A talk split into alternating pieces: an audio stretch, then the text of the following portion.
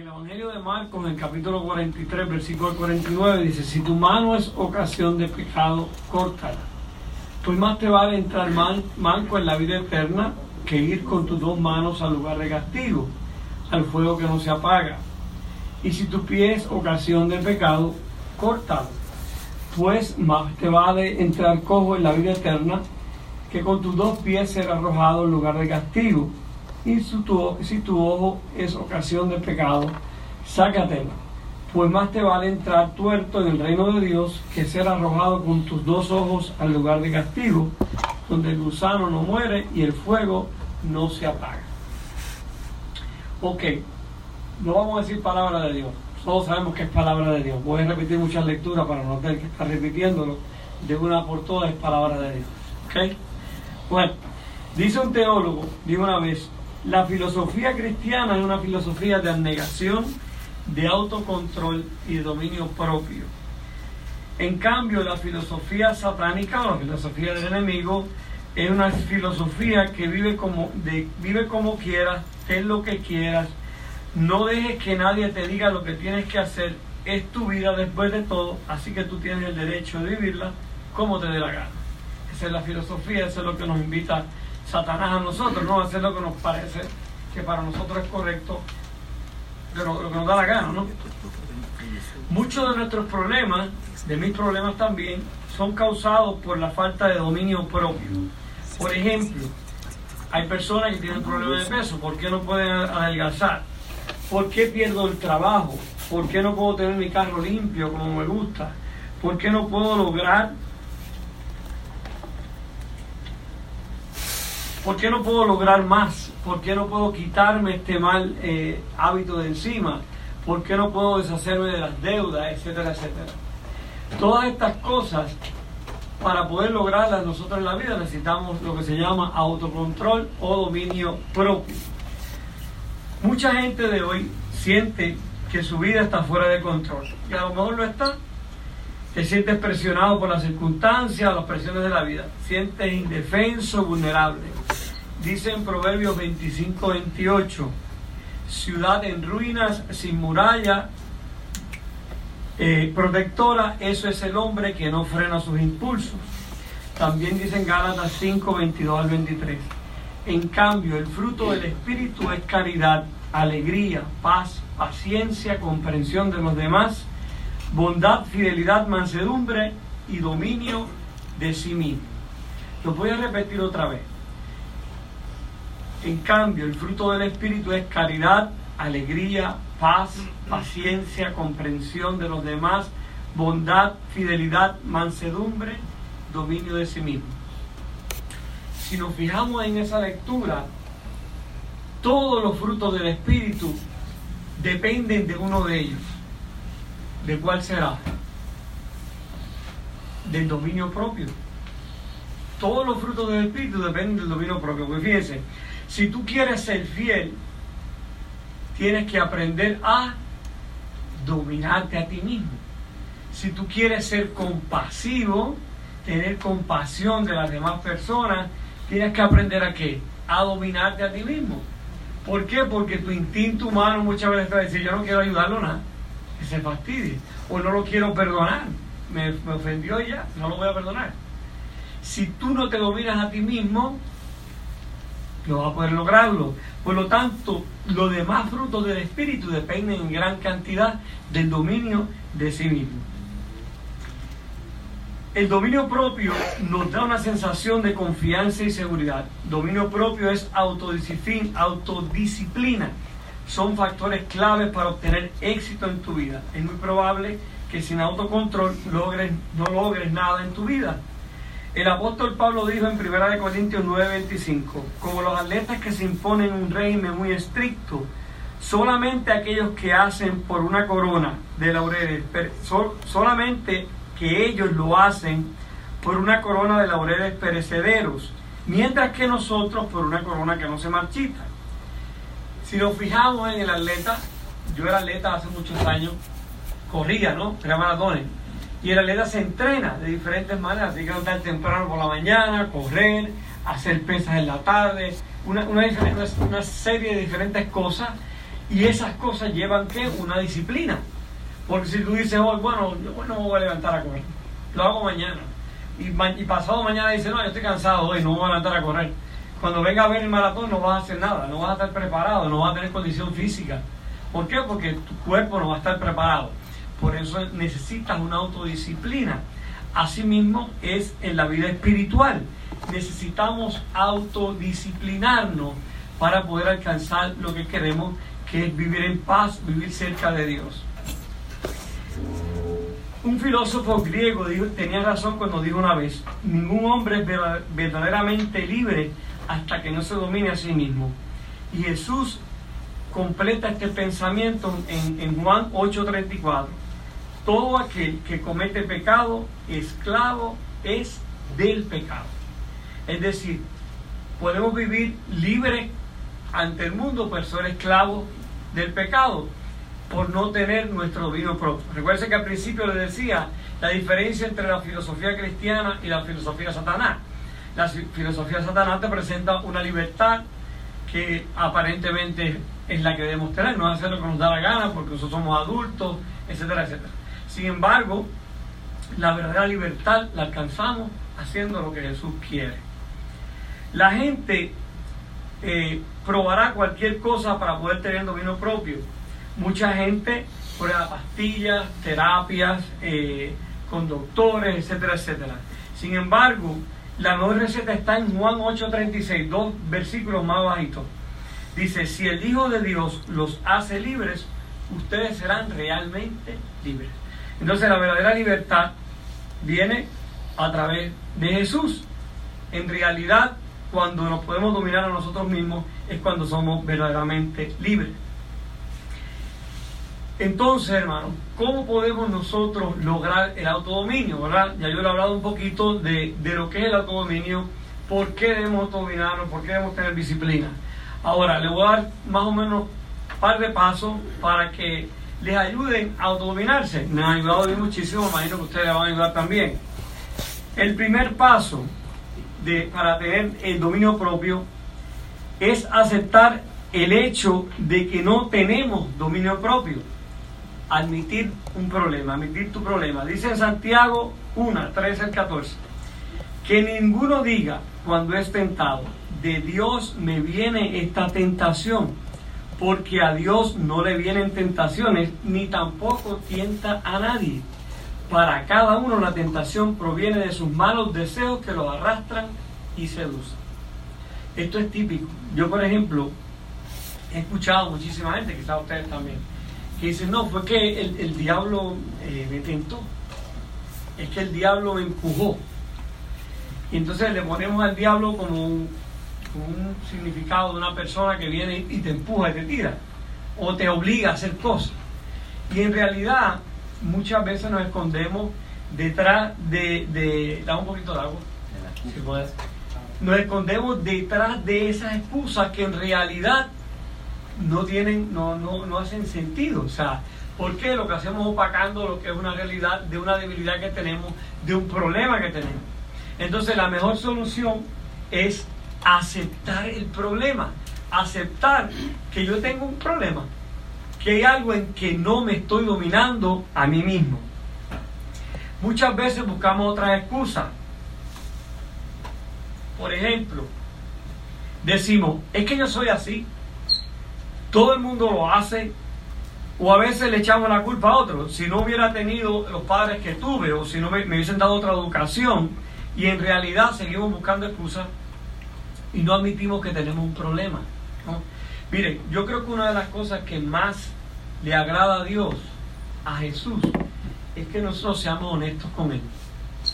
Si yo tengo una debilidad, porque pasa una mujer por ahí y lo que dan ganas de desnudarla, el Señor lo sabe, yo no puedo ocultárselo, Él lo sabe, porque Él lo conoce todo. Yo debo ser honesto conmigo mismo y admitir que tengo un problema. El admitirlo me va a ayudar a que a mí, a poder autocontrolar, a poder autodisciplinar. El primer paso es reconocerlo. Eso es como cuando usted va a alcohólicos anónimos. ¿Qué hacen los alcohólicos? Lo creo que yo soy alcohólico.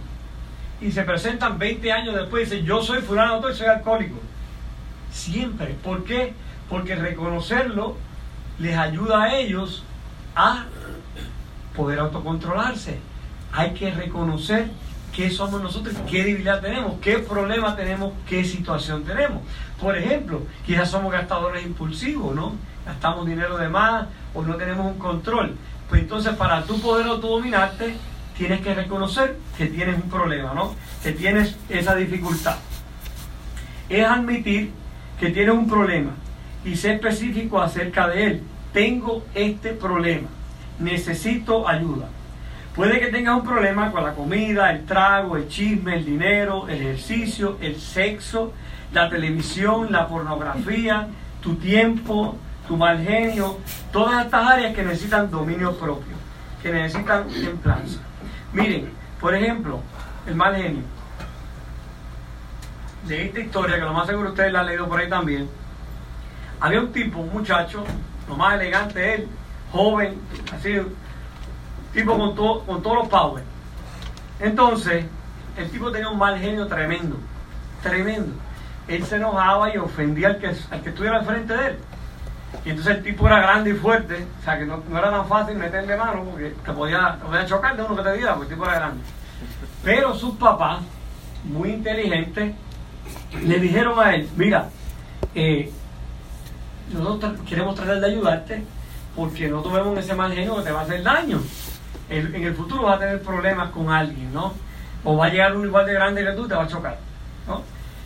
¿Qué, hizo, hicieron ellos? Le dijeron, mira, te, voy a, dieron una bolsa de clavos y le dijo, le dijo el papá, yo te voy a esta bolsa de clavos con este martillo y cada vez que tú tengas eh, ese margen, ese coraje, ve y clava, mete un clavo en la, en la cerca de la parte de atrás de la casa. Entonces ya se fue con la bolsa de clavos. La verja era bastante viejita ya, la cerca era bastante vieja. Y cada vez que le iba a meter un clavo, se le hacía difícil. ¿Sabes? Cuando la madera está vieja, no entra rápido el clavo, se va por el lado ahí y no.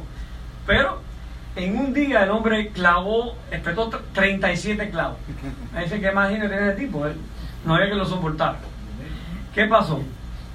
El muchacho viene contentísimo a donde el padre y le dice, eh, papi, ya, ya logré hoy, eh, hoy clavé 37 veces. Y, le dijo, ¿ha visto mejora?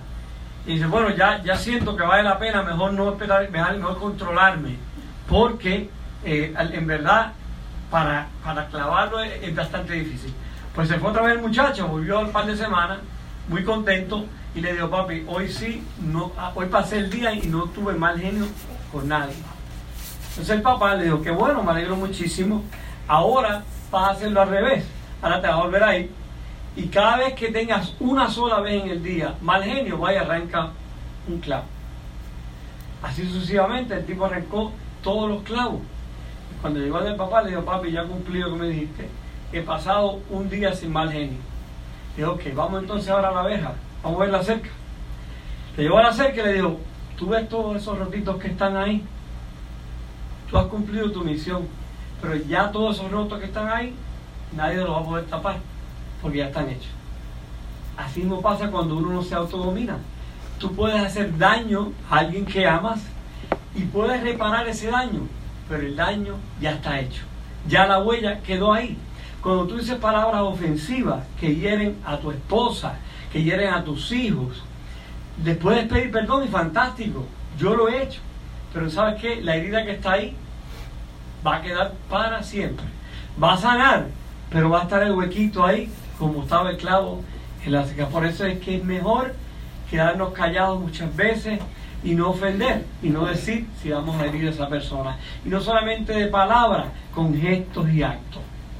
Entonces, debemos que autodominarnos. Segundo paso para tener dominio propio. Y este es muy, muy importante. Dejar tu pasado atrás. Dice en Filipenses 3, 13 al 14. Hermano, yo mismo no pretendo haberlo alcanzado ya pero una cosa sí hago, me olvido ciertamente de lo que he quedado atrás y me extiendo hacia lo que está adelante. Prosigo a la meta con miras al premio por el cual Dios me llamó desde arriba en Cristo Jesús. Hermano, si te aferras al concepto equivocado de que si fuiste un fracaso una vez, siempre serás un fracaso, no podrás tener dominio propio.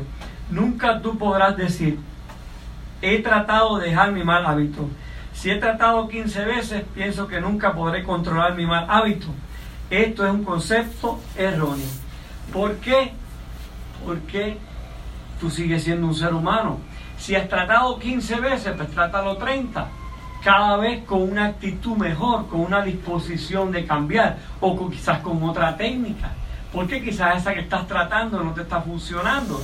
Por lo tanto, busca otra técnica que te pueda ayudar a mejorar. Digamos, si mi debilidad,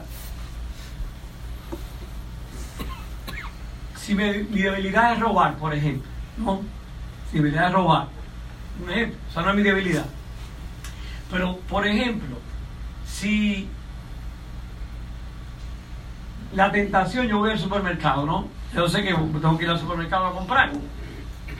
Y yo sé que mi debilidad es robar. Coger la, la, la, uva o una manzanita, nadie se va a dar cuenta.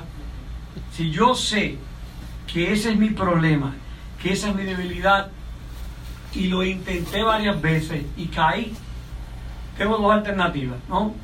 Buscar otra técnica o no volver más al supermercado. Quizá la segunda no sea real porque necesitamos hacer compras, necesitamos hacer cosas. Quizá debo buscar otra técnica. Pero es peor que diga, ¿sabes qué? Yo no voy a poder vencer esta debilidad. Por lo tanto, no lo intento más. Que sea lo que Dios quiera. Eso es, eso es, eso es una bobería. Decir que sea lo que Dios quiera es una bobería porque Dios quiere que tú no lo hagas.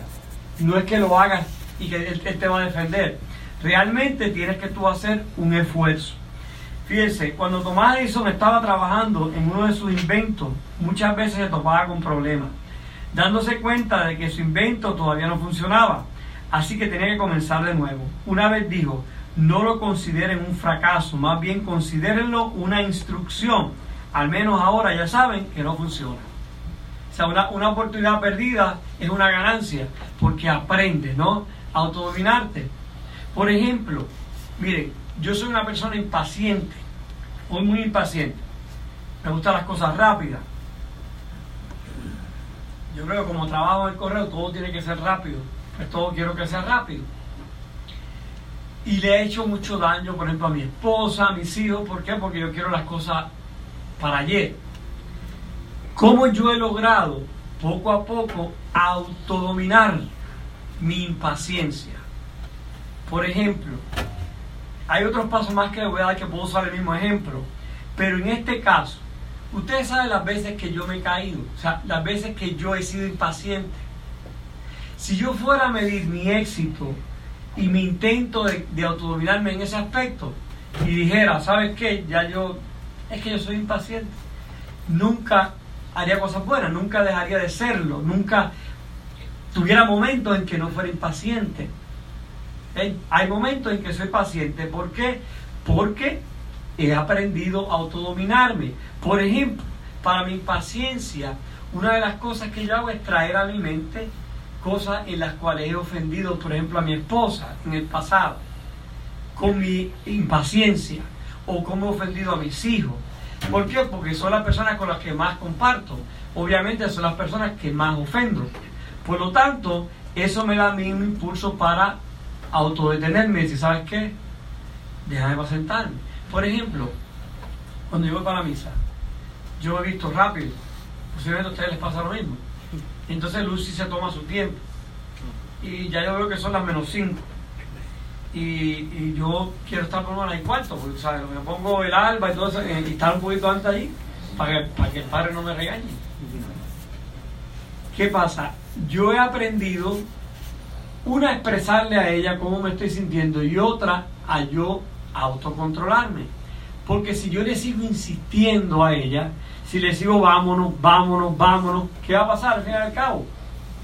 Vamos a seguir discutiendo. Porque yo estoy impaciente y ella está molesta. Entonces, para, uno, para yo evitar estas cosas, pues yo ya hemos usado otras técnicas que ella me ha ayudado, pero a la misma vez yo he tenido que autocontrolarme he tenido que, ¿sabes qué? Me siento a tomo la Biblia, que es lo más que me tranquiliza, y leo un versículo, etcétera, etcétera. De manera que eso me ayuda a mí a autodominarme. Otro eh, eh, paso importante para, para el autodominio propio. No dejarte influenciar por lo que sientes. Hoy día ponemos demasiado énfasis en lo que sentimos, en los sentimientos. Los sentimientos son pasajeros. Tú puedes estar enojado ahora y ahorita estar contento. Yo puedo estar impaciente ahora y ahorita ser paciente. Son pasajeros. ¿Qué pasa? Por ejemplo, hay gente que dice, ay, no tengo ganas de estudiar, y eso se da mucho en los teenagers. Ay, no, yo no voy a estudiar. Total, yo puedo hacer otra cosa. No saben de dónde están parados, porque ellos van a hacer otra cosa. Por ejemplo, hoy no me provoca trabajar, hoy voy a llamar enfermo, no, no voy a trabajar hoy. No tengo ganas de levantarme, me no me provoca hoy leer la Biblia. Ay, no, yo voy a hacer otra cosa. Mejor, mejor le, le oro al Señor de pie. Hoy no tengo ganas de ir al grupo de soldados. Ay, esa se me zafó. Usted siempre viene. No tengo ganas de ir a la misa. Hoy es domingo y hoy yo, debería estar durmiendo por lo menos hasta las 12 porque yo me levanto todos los días temprano. Y esa misa a las 12 y media me parte el día por el medio. Es más, yo creo que yo no voy hoy. ¿Por qué? Yo me lo merezco. Yo siento que yo debo quedarme aquí. Nos dejamos llevar por el sentimiento, por lo que nosotros sentimos en el momento. Y ese sentimiento nos manipula hasta caer donde no tenemos que caer. Dios no quiere que te dejes controlar por lo que sientes. Él quiere que domines tu estado de ánimo. Con Jesús como Señor de tu vida, tú puedes aprender a dominar tu sentir. Dios quiere que aprendas a controlar tus impulsos, que no te dejes llevar por los sentimientos. Por ejemplo, otro ejemplo que les puedo dar, la comida. ¿no? A veces uno, uno sabe que hay algo que le hace daño. Y lo vio encima de la mesa aquí en Cali Viejo y le gustó. Ya me lo como, no me hace daño. Esta vez no me hace daño, tú verás. Es más, Señor, me lo voy a comer que no me haga daño. Cada media hora está en el baño con un doble estómago. ¿Por qué? Porque tú sabes que te hace daño. Eso es con la comida. Eso pasa con los aspectos de nuestra vida espiritual también. Eso nos pasa con la tentación en los diferentes aspectos. Eso nos pasa con la pornografía. Eso nos pasa con las películas, con las revistas, con todo el tipo de cosas que nos llaman la atención muchas veces. Nosotros los hombres, lo más que nos atrae es el sexo femenino. ¿Por qué? Porque Dios nos hizo de esta manera. Dios nos dio la atracción a través de la vista. Por eso todo lo que vemos nos atrae. Por eso cuando vemos una mujer, y desgraciadamente hoy día hay muchas que se visten bastante provocativas, te llama la atención. ¿Por qué? Porque el hombre se enamora por lo que ve. Ve un carro brilladito, bien bonito, con unos aros bien bonitos, le llama la atención. Porque una casa grande le llama la atención porque es lo que ve, es lo que le atrae. Por eso está a la mano la tentación de mirar. Y de mirar con deseo, que es peor. Entonces uno tiene que aprender a autocontrolarse. ¿Por qué? Porque tú puedes decir, ¿sabes qué? Yo merecía dar esa miradita hoy. Si no tal, yo no lo hago mucho. Una vez Dios me entiende, me perdona. ¿Verdad? Una vez de una en está mal. Realmente. No es así. Porque podría ser, si en ese caso fuera tu esposa, podría ser lo mismo, ¿no? Sin embargo, esa no es la actitud que debemos llevar, ¿no? Eh, debemos buscar en todo momento autodominarnos. ¿Por qué? Es como el que tiene un vicio de alcohol. El que tiene un vicio de alcohol, eh, y pueden preguntarse a una persona alcohólica, el que tiene un vicio de alcohol, si se toma un traguito, si le hace así, tiene que darse 20 así otra vez. No va a parar, porque uno le hace daño. Así mismo te pasa si tu debilidad es mirar para el lado. Con una vez que mire, ya Satanás va a decir, ay, si te tengo acá, papá. Dale otra miradita hasta que pasa por ahí y vas a seguir, vas a seguir haciéndolo. Se lo digo por experiencia, por experiencia propia. El autodominio está en ti, el deseo está en ti. No te puedes dejar dominar por lo que tú sientes o por lo que desea tu carne. Al principio les leía que la tentación sale de ti, viene de ti, del mal que hay dentro de ti, de tu área de pecado. Por eso viene de ti. No es que Dios te pone en la tentación, porque Dios no tienta a nadie, o que cayó en el camino. Sale de uno mismo y uno lo hace porque le gusta. Tú miras para allá porque te gusta mirar para allá. Eh, eh, esa es la realidad. Viene de ese deseo carnal. Entonces nosotros tenemos que aprender a controlarnos Con ese segundo punto que les mencionaba, con el tercer punto que les mencionaba. No podemos escondernos detrás de los sentimientos. En la primera de Corintios 10:13 dice, a ustedes no les ha sobrevenido ninguna tentación que no sea, que no sea humana, pero Dios es fiel y no permitirá que ustedes sean sometidos a una prueba más allá de lo que no pueden resistir, sino que, que junto con la prueba les dará la salida para que puedan sobrellevarla. Es decir, que no es imposible dominar una tentación, dominar una debilidad, dominar un área de nuestra vida en la que somos débiles. Sea cual sea, no hay imposible. Si, lo, si, lo, si nos lo proponemos, si buscamos autodominarnos, el Señor nos va a ayudar con la segunda parte. Si eres cristiano, nunca podrías decir, la tentación fue demasiado fuerte, no pude aguantar. La Biblia dice que Dios es fiel. Si eres cristiano, Dios no dejará que seas tentado más allá de lo que puedes soportar. Él nunca va a poner más sobre ti que, él, que lo que Él puede poner en ti para que sobrelleves. Próximo paso, darte valor a ti mismo. Así que enfócate en las promesas de Dios, de que Él te ayudará y te fortalecerá. Filipenses 4:13 dice, todo lo puedo en Cristo que me fortalece. Tú puedes cambiar, tú puedes ser diferente. Deja de presionarte constantemente al fracaso, criticándote a ti mismo. Busca, deja de buscar excusas y de condenarte y menospreciarte. No valgo nada, no soy bueno, no debería ni siquiera ir a la iglesia. Simplemente no tengo control sobre mi vida. Quejarte no funciona. En vez de quejarte, recuerda lo que Jesús dijo en Marcos 9:23. ¿Cómo que si puedes? Pues quien cree, para quien cree, todo es posible. Mire, una de las cosas que más nosotros eh, fallamos es no darnos valor a nosotros mismos y darle el valor al enemigo, a Satanás. Decir yo no puedo, yo no sirvo, yo no tengo esa habilidad, por ejemplo, yo he escuchado a muchos hombres que yo le he dicho, yo soy fiel. Y me dicen, no, tú eres un monstruo. Tú eres el único. Un caballo. un caballo. No se dan valor a sí mismo. Yo digo, yo soy fiel, y lo digo aquí ahora, y cuando salgo allá afuera, cuando la veo, digo, si yo soy fiel. Eso, eso es espíritu y psicología. ¿Por qué? Porque cuando tú dices que tú haces algo, tú lo cumples, y más los hombres. Los hombres son más firmes en arrepentirnos que la misma mujer. ¿Por qué? Porque el hombre cuando se propone algo, lo hace. El hombre dice, voy, que voy a hacer esta casa así, y tanto hasta que la hace. Somos así, los hombres somos así, somos prácticos, somos radicales en ese aspecto. Si lo somos en otras cosas, lo podemos hacer en las cosas que no son buenas. Por eso yo siempre lo digo, y el decirlo me ayuda a hacerlo. Porque claro está, yo soy diácono, tengo una familia, tengo una esposa y tengo temor de Dios, por supuesto. No quiero ser hipócrita con Dios. Eso me ayuda a hacerlo.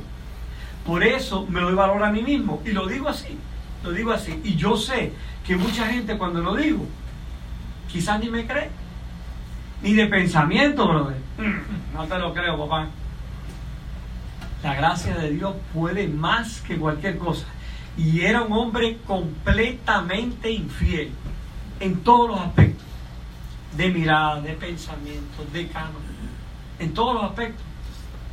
Dios es capaz de transformarte si tú lo quieres. Si tú lo dejas, si tú se lo permites, Él lo puede hacer. Él lo puede hacer en ti. Solo tú tienes que querer hacerlo. Y en cualquier aspecto no solamente en ese aspecto. Por ejemplo, mi esposa era una persona gastadora compulsiva. Gastaba, gastaba, gastaba. Y una cantidad de errores que cometimos grandes por su manera de actuar. Hoy día no lo es. Sigue siendo una gastadora compulsiva, pero ya no gasta. Es la diferencia. ¿Por qué? Porque aprendió a autodominarse. A autodominarse a sí mismo. Eso es parte de nuestra fe. Eso nos corresponde hacerlo a cada uno. No podemos buscar excusas y decir que no podemos hacerlo. Ahora bien, no estamos solos. Cuarto paso. El cuarto paso para tener dominio propio es un poquito más difícil. Rendirle cuentas a alguien. Puede que este paso no nos guste, pero lo necesitamos desesperadamente. Busca a alguien que pueda estar al tanto de ti, que ore por ti, que te aliente en las áreas en que estás luchando por tener más dominio propio.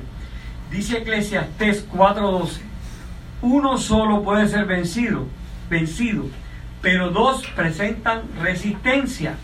Gálatas 6:2 dice, sobrelleven los unos las cargas de los otros y cumplan así la ley de Cristo. La palabra de Dios no miente. Realmente esto es un paso difícil, pero sumamente importante. Sumamente importante. Miren, ustedes son soldados de Cristo. Yo no puedo creer que entre ustedes no haya alguien que tú puedas confiar. Y se lo pongo como grupo. La iglesia está hecha para eso. Somos una congregación, somos más de uno. ¿Por qué? Porque nos tenemos que ayudar los unos a los otros. Entonces, si yo tengo una debilidad, la mejor manera para yo sobrellevarla es con alguien de la mano. Si yo no tengo un director espiritual, tengo un hermano en la fe, en cual confíe y que sea hombre, en el caso de ustedes. No se vayan a buscar una mujer como confidente, porque dos cosas pueden pasar, que ella se enamore de ti o tú de ella. Es la realidad. Eso es una realidad. Hay que tener cuidado. El diablo es. Decía digo pasado que era puerco, ¿verdad? Es puerco. ¿no? Hay que tener cuidado. Pero fíjense, el tener una persona en la cual tú te puedas refugiar es excelente. No sé si ustedes lo tienen. Yo tengo una persona en la que me refugio. Yo tengo, mi cuñado. Mi cuñado es mi persona en la que yo me refugio. Yo hablo con él todos los días. Y él habla conmigo todos los días, obviamente. Y yo soy lo mismo para él. ¿Por qué? Porque es necesario. Es una persona en la cual yo le puedo decir, ¿sabes qué? A veces voy inclusive hablando con él, hablando con él, le digo, ¿sabes qué, mano? Mira, en este preciso momento te tengo que decir que voy a de paso a una muchacha que va por ahí pasando, que si no estuviera hablando contigo tenía que mirar para el techo, porque va con un traje corto y tiene un cuerpo precioso. Pero mira, qué bueno que estoy hablando contigo, porque más la fortaleza. Se fue el pensamiento se desapareció, se fue la tentación. O sea, no estamos solos. A veces nosotros somos estúpidos porque queremos llevar la carga solos nosotros. Y Dios nos da gente alrededor de nosotros que nos puede ayudar. Dos cosas pasan. Una, somos orgullosos y no queremos decir, de esta pata yo coger. O otra, no queremos hacer lo más fuerte, lo más fuerte y caemos siempre. Entonces, seamos listos, ganemos la batalla a Satanás y hagamos buscando la ayuda. Una persona en la cual tú puedas refugiarte, de eso se trata. Y las hay, hay las personas. Y no, esa persona no tiene que estar necesariamente todo el tiempo contigo, pero sí es una persona en la cual tú puedas contar con ella. Otra cosa que debe hacer esa persona es que te llame y te pregunte, oye, ¿y tu problema con, con la pornografía, con el internet, qué ha pasado con eso? ¿Está la cosa mejor? Sí, sí, sí, estoy trabajando en eso. De seguimiento. Exacto. ¿Por qué? Porque eso te va a ayudar a mantenerte en tu línea. Te ayuda. Es una realidad. Yo lo experimento. tengo personas en las cuales ya tienen un problema. Me han dicho, mira, yo tengo tal problema y yo quiero que tú seas mi, guía, tú sabes, que tú me ayudes y si cuando tenga la atención te voy a llamar. Dale, papá. Ya, ya me llamo, yo sé qué es eso. Ya yo estoy esperando la llamada. Cuando veo el número, yo sé quién es. Ok. ¿Qué pasó, papá? Pues mira, está, llamada, está todo bien, sí, ¿no? Está hablando para hablarte un poco de esto. Ya yo sé que a veces ni me habla de la situación, pero ya yo sé que el hombre está buscando salirse del problema. Está necesitando la ayuda. Y para eso yo estoy ahí. Entonces no necesitamos los unos a los otros. No nos dejemos eh, engañar a nosotros mismos y busquemos ayuda. Tienes un problema, busca ayuda, que eso te va a ayudar. Yo creo que la intención de Dios es que cada iglesia tenga muchas relaciones de compañeros para ayudarse y alentarse los unos a los otros. Tener a alguien a quien tenga que rendirle cuenta es difícil, pero funciona. ¿Qué es lo que debes buscar en un compañero? Varias cosas. Que tu compañero sea hombre, como había mencionado, que sean personas que comparten sus luchas, su vínculo natural de amistad e intimidad. Que ambos tengan confianza entre sí y que puedan compartir experiencias que le ayuden al uno y al otro. Otra manera de poder tener dominio propio es tener sentido común. Y yo creo que este se le para guagua mucho. Se nos va la guagua muchas veces, ¿no? Y el motor y el troz también. Aléjate de las situaciones que pueden debilitar tu dominio propio. Si no quieres que te pidan, te piquen las abejas, entonces aléjate de ellas. No te acerques a la tentación. Se llama evitar la ocasión de pecado, ¿no? Sentido común. Si estás en dieta, no vayas a un restaurante donde el menú no lo debes comer, porque vas a terminar comiéndote lo que no tienes que comerte. Si eres gastador impulsivo, no vayas a las tiendas. Por ejemplo, en el caso de mi esposa, ¿qué ella hace? Si ella no tiene nada que comprar, no va al mall. ¿No va? Tú le dices, vamos, no, no, vayan ustedes. O le dice a la niña, yo la llevo. No entra, porque ella sabe que si entra, ¿qué va a hacer? Va a comprar. Va a comprar. Que no lleve la cartera. Por ejemplo, Walmart, cuando va para Walmart, eso es una tentación ese Walmart, ya el nombre hasta me pone nervioso a mí. ¿Qué pasa? Ella va conmigo o va con la nena. ¿Por qué? Porque ella sabe que la nena va a decir, mami, we don't need that. Nosotros no necesitamos eso. Ella lo pone para atrás. O si estoy yo le digo, mamita, eso no hace falta en casa. Con mucha delicadeza, ¿verdad? Que no va a enojar conmigo. Pero la ayudo. De esa manera, ¿te acuerdas que decíamos en la anterior que necesitamos buscar a alguien que te ayude en la situación? Lo necesitamos. Por ejemplo, si la internet es ocasión de pecado, tienes dos alternativas. No la mire o busca ayuda. ¿Por qué? Porque hay muchas cosas hoy día que tú puedes hacer con la internet. Hay códigos que, por ejemplo, tú tienes una persona, yo tengo varias personas que lo hago. Yo tengo un código para que esa persona entre a internet y yo veo dónde va a entrar él. Yo sé, yo es como una persona que le está ahí vigilando. Pero él sabe que tú lo estás vigilando. ¿Qué hace eso? Lo ayuda a él. ¿Qué tú podrías decir? Ah, pero entonces eso no superar el problema. Pero eso es admitirlo y no caer en el pecado. ¿Qué tú prefieres? ¿Caer en el pecado o no, yo soy valiente, yo lo voy a hacer por mí mismo y lo voy a superar? O sea, hay que tener sentido común. Sentido común. Por ejemplo, las películas, la música, las revistas. Si tú sabes que te van a tentar, no las mires.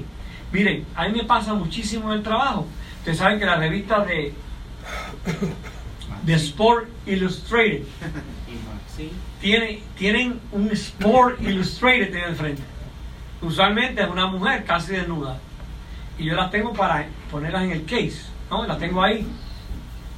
¿Qué es la tentación? De hacer así y quedarme mirando la revista. ¿Eh? Esa es la tentación, está ahí. Ya desde que yo la saco del paquete que viene, yo sé que está ahí. Ya yo lo sé. Pero como yo me conozco, sé quién yo soy, y yo sé que hay un problema en mí, y si no me cuido puedo caer, pues yo cojo la revista y la pongo. Llamo a mi esposa en el mismo momento. Mi amor, ¿cómo está todo bien? Sí, todo bien aquí, haciendo case, todo tranquilo aquí, gracias a Dios. Y yo estoy enganchando la revista de Sport Illustrated. ¿Para qué? Para yo autocontrolarme para no caer. Es así de sencillo. Lo que pasa es que nosotros complicamos la vida. Es así de sencillo. Es cuestión de querer hacerlo. Si hay cosas que te provocan a la vista, pues entonces no las veas. Mejor di que no a que caigas. Si, si algunas revistas o libros ponen malos pensamientos, deseos, imágenes en tu mente, entonces no compres esa revista y mucho menos ni las mires. Si estás siendo tentado a tener relaciones sexuales con la muchacha o con la mujer con quien estás saliendo, compañera de trabajo, entonces no salgas con ella. Sale en grupo. Si es necesario, lleva a tu hermana o a tu amiga. Si estás siendo tentado a ser infiel, no lo hagas, porque la infidelidad tiene consecuencias graves. A lo mejor, a lo mejor perdón, puede ser el trago o quién sabe qué cosa. Solo tú lo conoces, que es aquello a lo cual estás tentado. No te pongas a prueba a ti mismo. ¿Qué es lo que necesitas evitar en tu vida? Dice en Efesios 4:27, y no des lugar al diablo. No dejes que el diablo se establezca en tu vida. ¿Qué necesitas descartar? Es una pregunta que nos debemos hacer todos esta noche. ¿Qué necesito yo descartar en mi vida que me puede estar impulsando a pecar? Que me puede estar dominando a mí y no yo dominando esa situación. Y por último, el último paso y el más importante, lo dejé para lo último para que se nos quede. Confía en el poder de Cristo para ayudarte. Dice en Gálatas 5:16, vivan según el Espíritu y no satisfagan los deseos de la carne. El orden en este versículo es muy importante. Deja que el Espíritu Santo te dirija, dirija tu vida no satisfagan los deseos de tu naturaleza humana. Nota que no dice que no vas a tener deseos.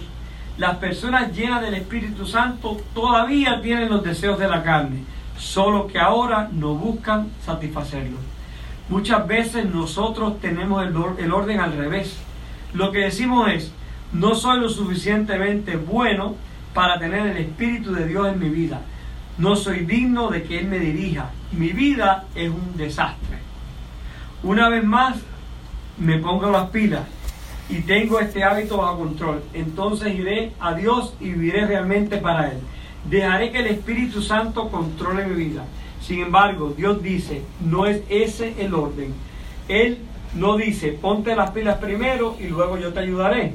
Más bien Él dice, déjame entrar en tu vida Deja que el Espíritu Santo te controle aun cuando todavía estás luchando con ese problema. Yo te ayudaré a cambiar. El orden hace toda la diferencia. Es decir, si yo reconozco que hay una debilidad en mí, yo reconozco que no puedo dominarme en un aspecto de mi vida, el que sea, yo traigo a Dios a ese aspecto. Y era lo que le decía, ser honesto. Decir, Señor, tú sabes que yo tengo esta debilidad. Yo lo reconozco. Esa es mi debilidad, Señor. Ese es mi aguijón, como decía San Pablo. Ese es mi aguijón. Te lo presento, Jesús. Yo voy a hacer esto y esto para autodominarme, para tener dominio de mí mismo. Ayúdame, Jesús, a poder cumplirlo. Yo te aseguro a ti que Él te va a ayudar. Miren,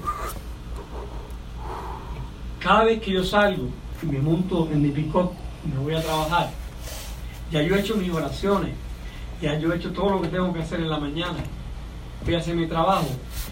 El asiento de mi carro me recuerda a mí decirle al Señor, Jesús, aquí va el mismo pecador de siempre. Aquí va el mismo que le gusta mirar las mujeres, el mismo que ha sido infiel en el pasado. Te prometo que no quiero hacerlo hoy. Una vez más no quiero hacerlo, Señor. Dame tu gracia para serle fiel a mi esposa y para hacerte fiel a ti. Dame la fuerza para tener paciencia en todo lo que yo no pueda cambiar hoy. Porque yo reconozco, Señor, que soy demasiado impaciente y controlador. Quiero tener las cosas en mi lado. Por favor, ayúdame Jesús. Esa es mi oración todas las mañanas. Porque yo sé quién yo soy. Y sé de la pata que coger. Y sé que puedo caer.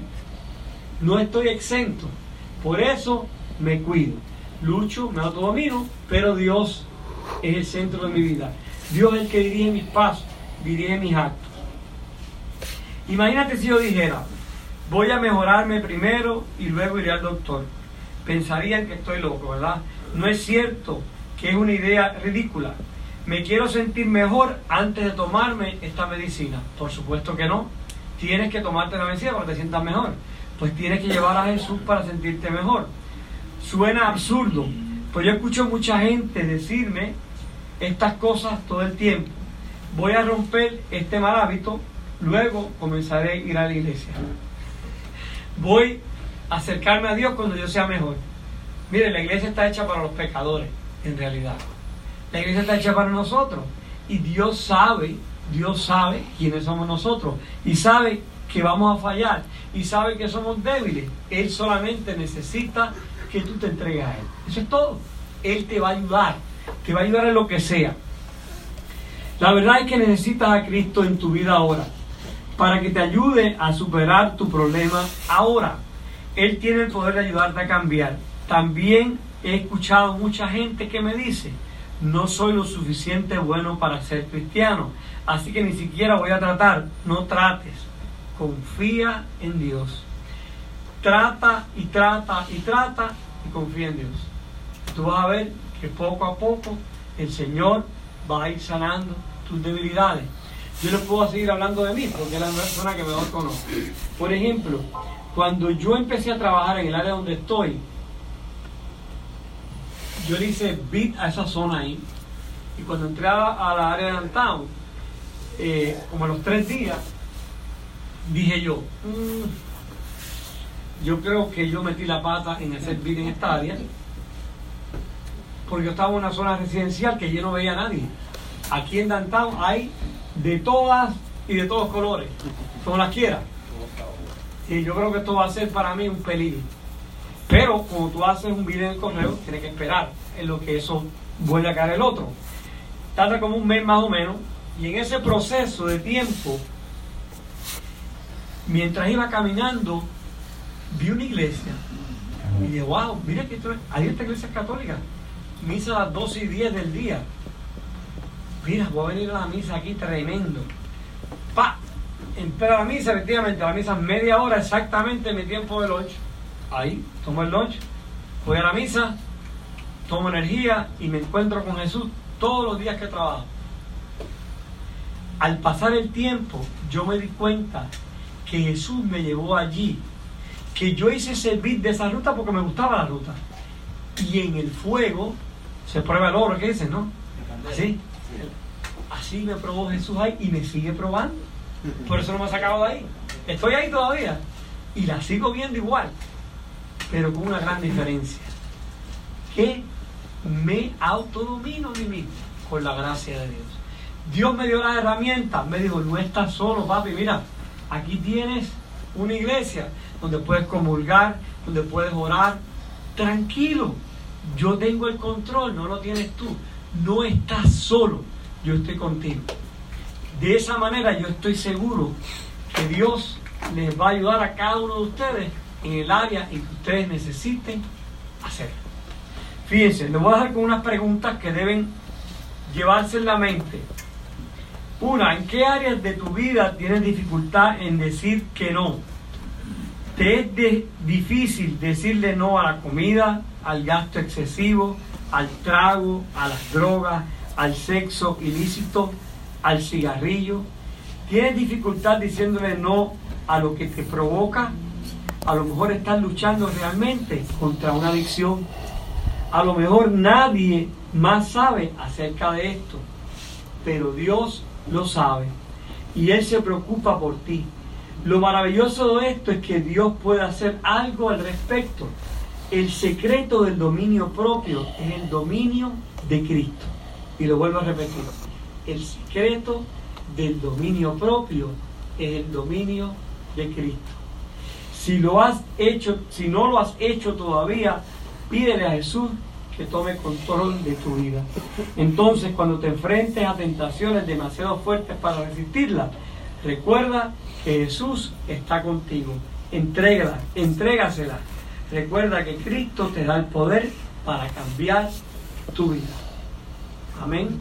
Amén. Amén.